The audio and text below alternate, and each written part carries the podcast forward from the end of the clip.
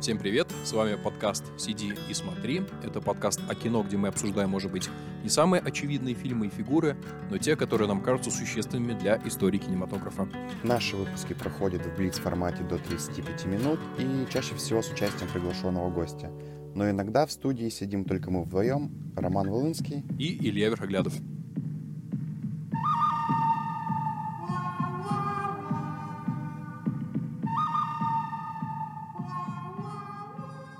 Всем привет! Сегодня мы опять отмечаем день рождения. На этот раз на нашей сцене ветеран американского кино Клинт Иствуд. И в связи с этим мы решили вспомнить и обсудить такой феномен, как спагетти-вестерн, а именно долларовую трилогию Серджио Леона. Это фильмы за пригоршню долларов, 64 год, на несколько долларов больше, 65 и хороший, плохой, злой, 66 год. И если кто забыл, то Иствуд во всех трех фильмах играет главную роль такого безымянного гангстера – сигарет в зубах и пончо на спине. В том, кто хороший, а кто злой, нам поможет разобраться Егор Москвитин, обозреватель «Медузы» и Московской школы кино. Егор, приветствую. Привет, привет, друзья. Привет, привет. Да, и мой напарник, подкастер Илья Верхоглядов. А, да, всем привет. А, я сразу хочу извиниться за а, долгую подводку к первому вопросу. Я просто думаю, что для начала важно зафиксировать такую парадоксальную, как мне кажется, штуку. А, как все мы знаем, спагетти-вестерн первоначально это такой снисходительный, можно даже сказать, пренебрежительный ярлык, э, который выдумали американские критики по отношению к итальянским вестернам. Да, то есть считалось, что это такое, что это эпигонская продукция, э, что это чистая калька с американских аналогов. Более того, даже со стороны итальянской публики не было доверия к этим фильмам. Собственно, поэтому итальянские авторы выдумали себе американские псевдонимы и, в частности, за пригоршню долларов вышли от имени Боба Робертсона – а, да, то есть, с одной стороны, э, спагетти-вестерны воспринимались как нечто второсортное и не заслуживающее внимания. А, но, с другой стороны, э, как мне кажется, если нынешнего зрителя спросить, а, что он знает про старый вестерн, то в первую очередь, конечно, вспомнят про фильм «Леона». Да, то есть произошла такая смена иерархии. То есть какие-то эстетические достоинства в них все-таки разглядели. Вот, и что это за достоинство, будем сегодня разбираться. А, вот, Егор, и тогда у меня к тебе первый такой максимально общий вопрос. А, с твоей точки зрения, в чем, собственно, крутость а, спагетти-вестернов, в частности, вот долларовой трилогии? В чем их а, стилистическая, может быть, драматургическая или какая-то еще а, привлекательность? Мне кажется, вся крутизна заключается в том, что это антитеза голливудским вестернам, и антитеза стала возможной в силу совершенно разной эстетики европейского кино и американского, которое было на тот момент все еще закрепощено кодексом Хейса, а, и просто в этом свежем взгляде аутсайдера, когда ты можешь снимать историю о чужом пространстве, мифологизируя ее на свой лад, потому что а, если мы будем вспоминать предыдущие вестерны, да, классические, а первые вестерны, они появляются еще в конце 19 века, то есть это жанр ровесник кинематографа, то там всегда была какая-то определенная этика о том, как был завоеван Запад, как был завоеван Запад, это название как раз-таки одного из фильмов Джона Форда и его товарищей по оружию а, Джорджа Маршалла и Генри Хэтуэя, вот, то во всех американских вестернах в, ним был, э, в них был, во-первых, совершенно другой герой, во-вторых, в них было совершенно другое а, пространство, потому что они почти все снимались в павильонах, и вот эта лихость, с которой на территории Испании Серджо Леона и Серджо Кабручи начали снимать свои фильмы, она, конечно, кружила голову этим свежим воздухом. Вот, а, ну и самое главное, что а, на, а, на вестерны, на спагетти-вестерны, которые действительно, к которым действительно относились с неким пренебрежением первое время, а, на них очень сильно повлияла открытость европейского кино а, всему, а, в том числе и неевропейскому. То есть, с одной стороны, одновременно, да, американский вестерн, почти одновременно американский вестерн «Великолепная семерка» и, и, условно говоря, итальянский вестерн на за пригоршню долларов, они почти одновременно открывают для себя Акиру Курасаву, да, как источник вдохновения. Но если мы смотрим, как «Великолепная семерка» э, работает да, с этим наследием, то мы понимаем, что это героизация и такая довольно шаблонная, но при этом классная, идеальная с точки зрения романа воспитания а, фабула. То есть семеро героев, которые противостоят э, несправедливости. Вот. Но если мы смотрим, как а, работает с телохранителем э, этого фильма Кира Курасава Серджи Леона, то мы видим, что он превращает героя в антигероя. И, герой, и этот новый персонаж становится гораздо интереснее, объемнее, саркастичнее, сложнее, просто-напросто живее. То есть, э, наверное, одно из главных отличий это разная мораль, а второе это разная техника съемок, а, то есть павильоны и простор, и третье это дистанция, потому что для американцев, для них свой миф очень был важен, вот, и он был довольно сакрален, и были какие-то нелепые вещи, Например, э, американские вестерны э, типа «Ровно в полдень», они искренне верили, что на Диком Западе дуэли проходили ровно в полдень, когда самое идеальное солнце, которое одинаково благоволит обоим стрелкам. Но на самом деле это, наверное, все-таки э, Запад завоевывался гораздо более циничными и жестокими и решительными людьми, и вот этих людей не постеснялся вернуть в кадр именно европейский кинематограф в лице Леона. Так что вот э, этика, а, техника съемок и отношение к истории. Наверное, это отличие. Егор, слушай, ты сказал про живость и про сложность психологии Клинта Иствуда в фильме «За пригоршню долларов». Я с, этим, э, я с этим соглашусь, но это интересно, потому что, как мне показалось, вот что касается драматургии, то она вот э, в этой трилогии, она, как мне кажется, редуцирована, ну, ну не так радикально, как, к примеру, в криминальных фильмах Мельвиля, Э, где главную роль играет Элен Дулон, там вообще все полностью, там даже нет никакой психологии. Слушай, здесь тоже нет психологии. На самом деле, вот именно а, то есть герой действительно кажется многомернее, чем а, это принято, да, благодаря тому, что немного нуаровый. Вот. Но нельзя сказать, что в три... долларовой трилогии есть психологический реализм, достоверность, мотивация и так далее. То есть это пространство притчи, а, причем довольно саркастичный, ироничный, поэтому героями движут все-таки какие-то такие очень условные рефлексы, и нет, я бы не стал говорить, что там есть психологизм. Это, наверное... Ну, там он, иногда, он иногда там появляется, например, вот в истории с полковником, который а, хочет отомстить за свою поруганную сестру. Вот, и это действительно такая сильная штука, плюс там еще психологизм в этот момент подчеркивается там музыкой, а, каким-то а, там а, классным монтажом рук, глаз, вот, но, не, но все-таки в этих историях психологизма нет, это чисто приключенческое, подростковое, а, несмотря на там, наверное, э, э, на какое-то насилие кино.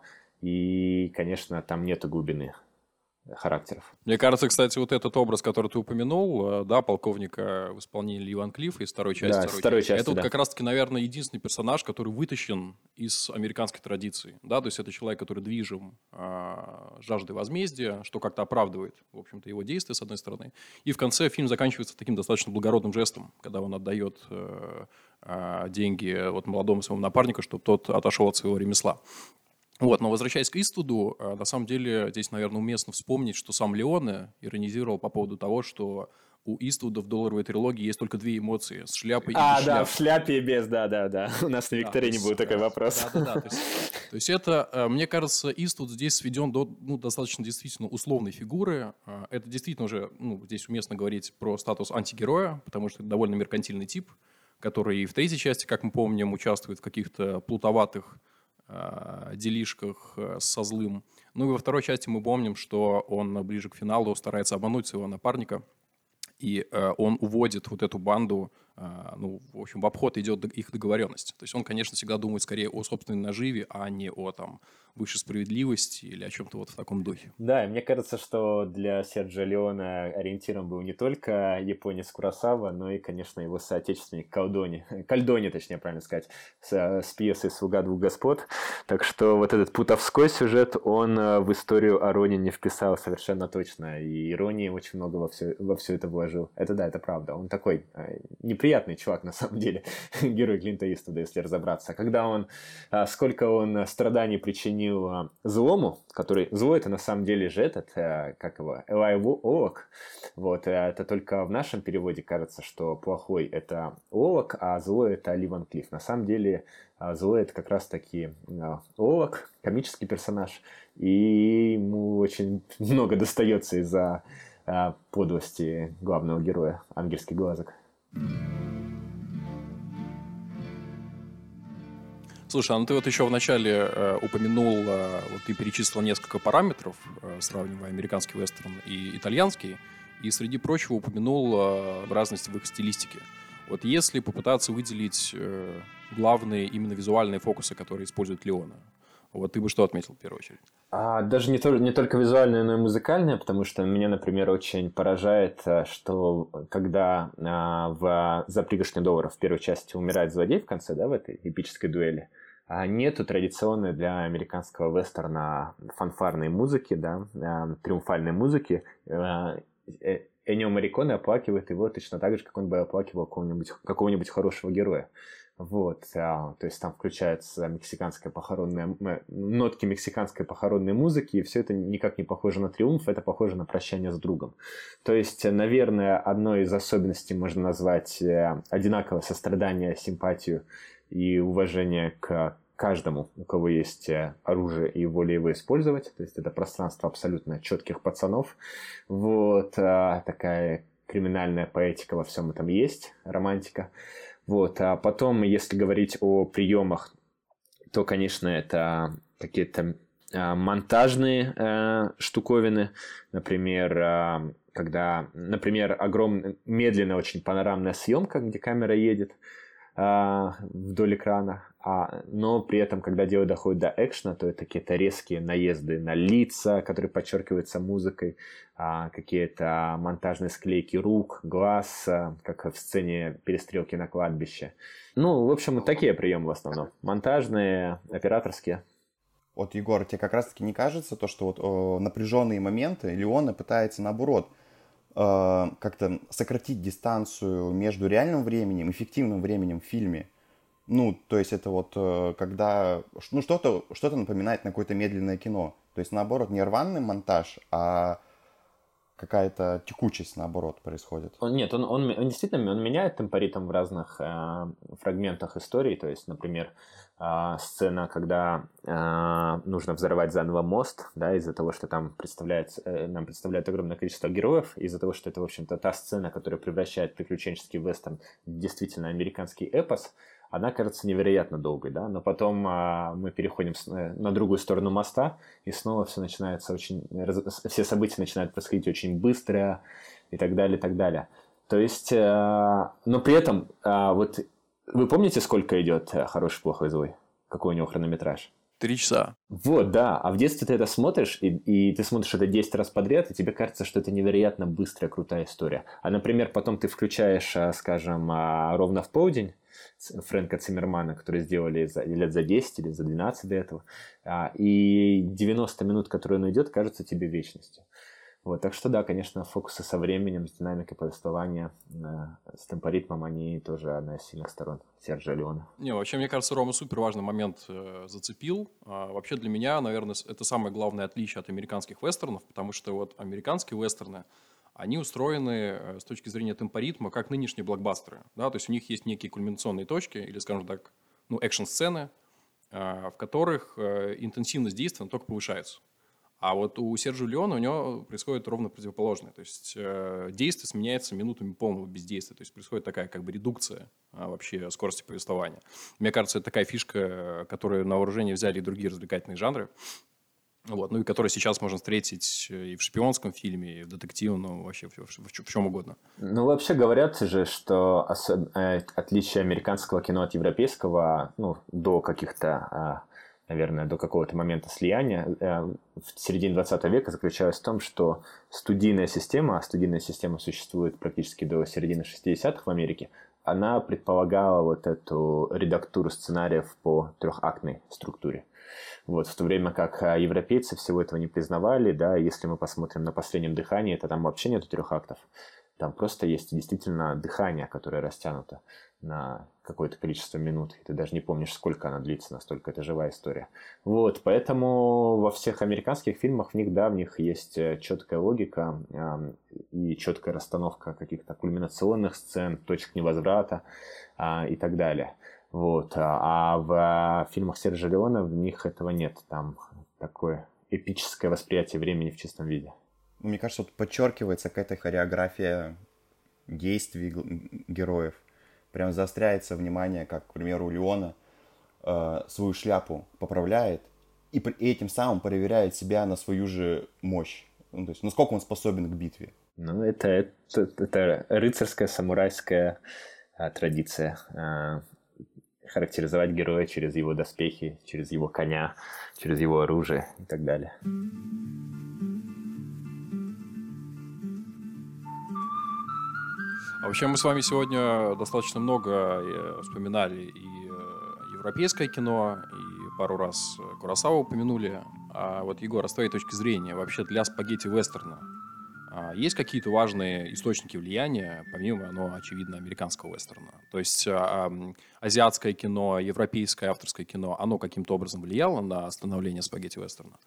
А, если говорить о том, в какой зоне морали находится спагетти вестерн, то совершенно точно французская новая волна. А, ну, по крайней мере, можно сделать такое предположение. Если говорить о героях, о типах, о типах героя, то да, это азиатское кино, и здесь как раз а, не было такого, что Серджа Леона опередил Голливуд, потому что, повторюсь, «Великолепная семерка» она Курасаву разглядела на несколько лет раньше, чем а, Сержа Леона. Я вот, если честно, не уверен насчет новой волны, ну, в классическом понимании Гадара и Трюфо, потому что там разные типы героев. Причем Я... ты, э, ты же помнишь, что э, герой на последнем дыхании, он, как он себя характеризует? Он себя характеризует через подражание этому нашему американцу в шляпе. Вот, и точно так же через э, характеризация героев Леона она строится через уже знакомые образы. Это э, сокращает э, скорость вхождения в историю, это дает нам сразу представление о том, кто это, и дает нам представление о том, как герой будет действовать, в какой логике. Так что что-то вообще, мне кажется, есть. Ну, вот, э, к примеру, у героя Гадара его можно охарактеризовать как героя, который блуждает в дневном свете. То есть непонятно куда, непонятно зачем. А вот персонаж э, Иствуда, он все время мотивирован двумя э, целями. Это выжить и, и, и обогатиться. Илья, ты что думаешь? А вообще, наверное, наверное, я бы, ну, как бы не стал бы здесь проводить параллели, хотя, опять же, возможно, они есть.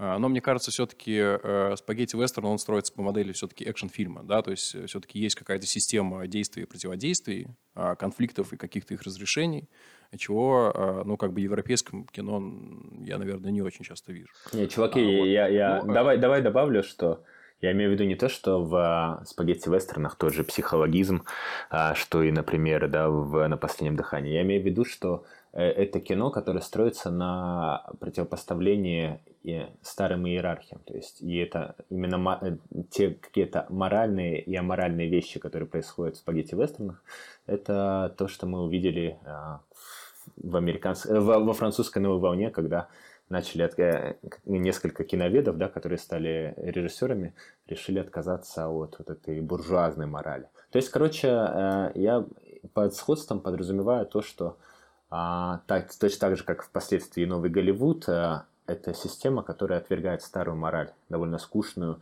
довольно правильное кино, такое куртуазное и так далее.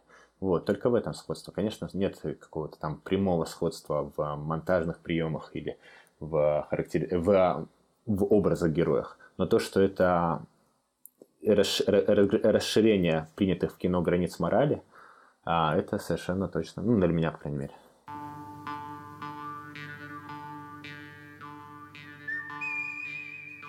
А, слушай, да, Егор, еще хотел один момент тоже зацепить. Э, ты вначале, мне кажется, его немножко касался. А, а, касался момента репрезентации Дикого Запада, скажем так. То есть э, известно, что в американском вестерне есть два полюса. Один из них – это вот создание мифологии, скажем так, вокруг э, вот этого Дикого Запада, да, то есть это некое такое мифологизированное пространство, где бродит э, некий благородный герой с револьвером, да, и помогает становлению цивилизации, да, как-то помогает в борьбе с, дик, с дикостью, да, с индейцами. И второй полюс – это, соответственно, попытка э, создать некоторое э, историческое такое правдоподобие, э, да, то есть показать, что э, освоение фронтира не обходилось без жертв, что не всегда добро торжествовало и так далее. Вот. А с твоей точки зрения, вот репрезентация Дикого Запада у Серджио Леона, она близка к какому-то из этих полюсов? Или это вообще уже нечто другое? И вообще, в принципе, Леона не очень интересовало ну, создавать какой-то цельный, правдоподобный мир? А, мне кажется, его интересовало пространство войнушки ковбоев и индейцев. То есть это не, та, не тот случай, когда режиссеру очень важно а вот как в «Как был завоеван Запад» взять и показать, вот наша страна рождалась, и вот при таких обстоятельствах ее двигали вперед вот такие характеры. Нет, мне кажется, для него было в первую очередь важно развлечение, и никакой аутентичности нельзя было добиться не только в сценарии, но и в сам, самой съемке, когда из всех американцев там было несколько человек, да, а всех остальных набирали по, по всей Европе. Так что я думаю, что ему как раз меньше всего важна какая-то историческая репрезентация, достоверность, и в этом заключается его вот это фантазерское преимущество, которое потом а, так захватило Квентина Тарантино. Вот. Кстати, знаете, у Тарантино есть целое эссе «Почему Серджи Леоне мой любимый режиссер». Оно в интернете есть. Прикольно очень. И о чем он там пишет, если вкратце? А если, если вкратце, то он пишет а, вот как раз про этот взгляд аутсайдера, то есть про то, что а, Леона всегда начинает а, с каких-то, допустим, как, ну, чисто про технические вещи он говорит, да, и он описывает, как а, Леона всегда начинает с такого учтивого кивка на а, традициям, да, Генри Форду, вот. Ой, отсюда Генри, Генри Форду, все, все, приехали. Генри Хэтэуэй, Джону Форду, вот, а, Хоуксу, а дальше он говорит, а теперь смотрите, я сделаю все иначе и он а, нарушает все там, конвенции жанровые, он а, меняет представление о герое, он меняет а, представление о даме в, в вестерновой истории, представление о злодее, о динамике повествования, о том, как можно снимать. То есть э, ревизионизм, то, что, да, то, то, что очень любит э, Тарантино в своей трилогии, которая, э, которая называется неофициально трилогия переосмысления – вот все это он увидел у Сержа Леона, и Сэл начинает, если не ошибаюсь, со слов ни у одного из режиссеров я не воровал так часто, как у Сержа Леона. Вот ты сейчас сказал про женщин, я вспомнил э, «Однажды на Диком Западе», и если сравнивать образ женщины у Форда и у Леона, то у Леона, конечно, женщина выступает в роли какого-то такого сексуального объекта. А у Форда даже на это намека нет. Она скорее выступает как как э, какая-то благородная дама. Так, а у Форда, это, а у Форда это не могло быть, потому что он творил же в эпоху этого кодекса. Кодекс, кодекс, ну, да, да. ну вот да. как раз это есть эта европейская, в хорошем смысле, вседозволенность, свежесть и нестесненность пуританской морали, которая и позволила сделать эти истории более живыми. Плюс как раз молодежь в 60-е годы уже отворачивается от вестернов в Америке и смотрит европейское кино – и всем, все режиссеры американские, будущие великие, тоже смотрят европейское кино.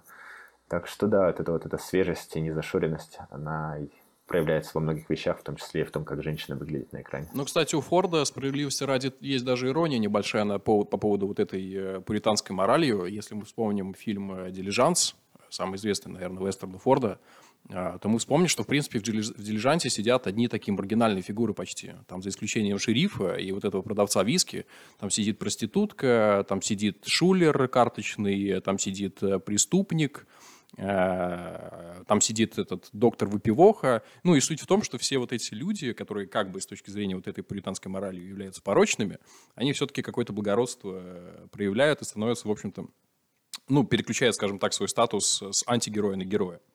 А, а вот на, а остальные, они как раз-таки выступают в позиции антигероя, потому что вот этот банкир, а, который такой ура-патриот, а, он, ну, его, наоборот, в конце сажают за решетку. А, вот, кстати, про какую-то репрезентацию действительности. А если вспоминать за пригоршню доллара, то там же город, э, он абсолютно какой-то мистический.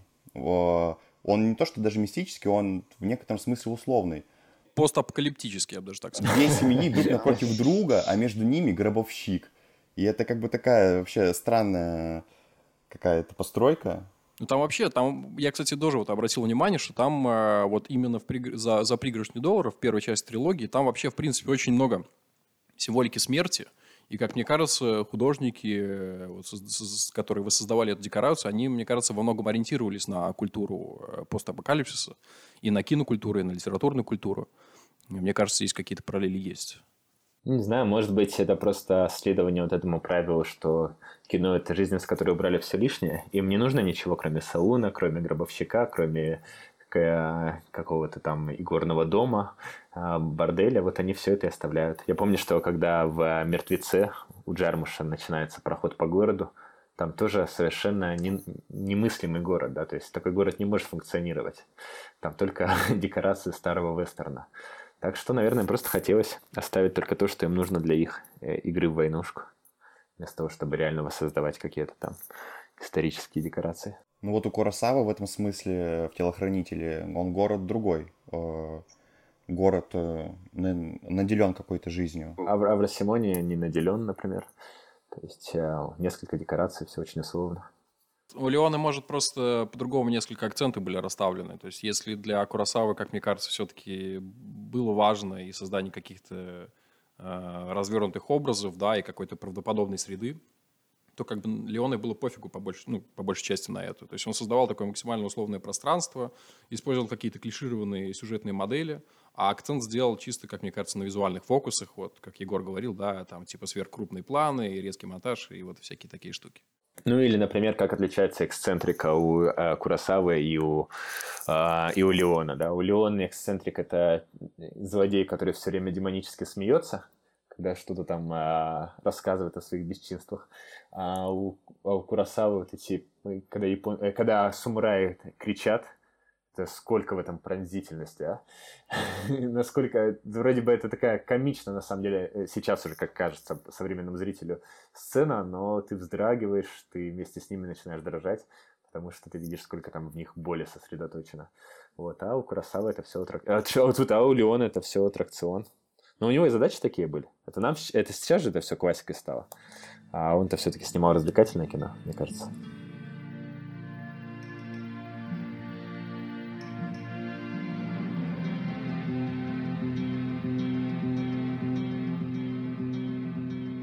Начали с парадокса.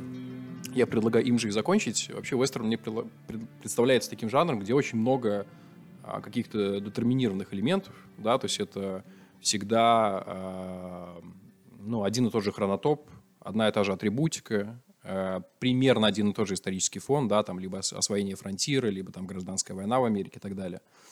Вот, но тем не менее, вестерн жив до сих пор, то есть вестерны выпускаются ежегодно, и, соответственно, мой финальный вопрос э, такой. Вот, Егор, с твоей точки зрения, нынешние вестерны, они на какую традицию ориентируются э, в большей степени? На традицию э, спагетти-вестерна или традицию Форда, Фоукса, Энтони Мана и так далее? Или это уже какая-то вообще гибридная форма, и здесь сложно какой-то генезис выследить? А, слушайте, зависит от того, какие именно... Сейчас же уже не делают вестерны в чистом виде, да? То есть а, баллада об Астерис Краксе – это ирония, братья Систерс – это а, уже ближе к непрощенному, то есть а, рефлексия того, куда насилие завело а, традицию вестерна. А, не знаю, какой-нибудь костяной томагавк – это уже мистика. А, что там еще хорошего выходило в последнее время?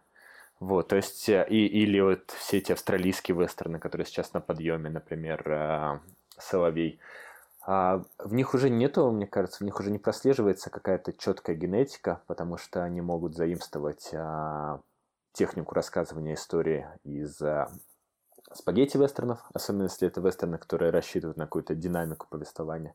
Вот, при этом а, Э, этику они все точно заимствуют у, э, у непрощенного, а, то есть уже у Клинта Иствуда, который как раз-таки нашел для себя третье выражение лица, не без шляпы и не в шляпе, вот, а скорбное выражение лица. Вот, а если... Ну и, конечно, они точно не могут отталкиваться от э, вестернов первой половины 20 века, потому что это абсолютно неприемлемая с точки зрения современной Америки репрезентация того, э, истории и того, как был завоеван Запад. Так что, блин, я, ребята, я не знаю, мне кажется, что стилистич... Э, что какие-то приемы, может быть, э, из спагетти вестернов.